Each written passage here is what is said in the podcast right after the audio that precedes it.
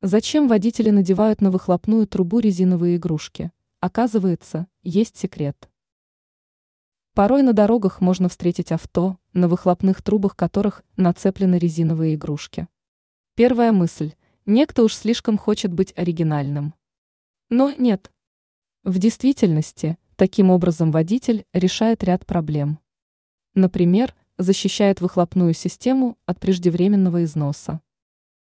Газы Дело в том, что чем быстрее внутри нее перемещаются отработанные газы, тем сильнее нагреваются рабочие поверхности.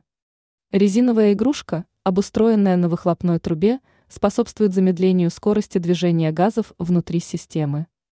Тем самым она не дает перегреться выхлопной трубе и, соответственно, обеспечивает ей больший срок службы. Защита от грязи.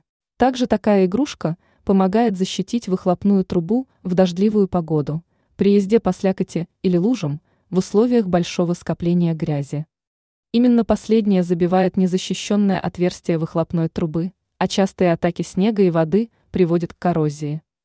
Резиновая игрушка всю грязь принимает на себя. То есть защищает выхлоп и оберегает его от негативных последствий в условиях грязной езды.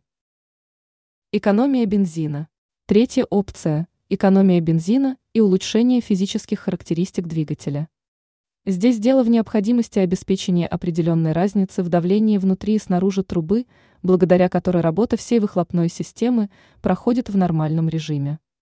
Эту самую разницу некоторые водители повышают за счет увеличения выходного отверстия глушителя. В итоге получаем, при движении отработанные газы практически вытягиваются из глушителя самостоятельно – что снимает чрезмерное давление с цилиндров в двигателе, одновременно улучшая их вентиляцию. Бонус для двигателя. В свою очередь это снижает расход бензина и улучшает работу двигателя, так как повышается эффективность сгорания топлива в камере агрегата и возрастает его мощность. Эксперты подсчитали, что надетая на выхлопную трубу резиновая игрушка снижает потребление бензина до 20%. Помимо этого значительно снижается уровень загрязнения внутренних поверхностей мотора.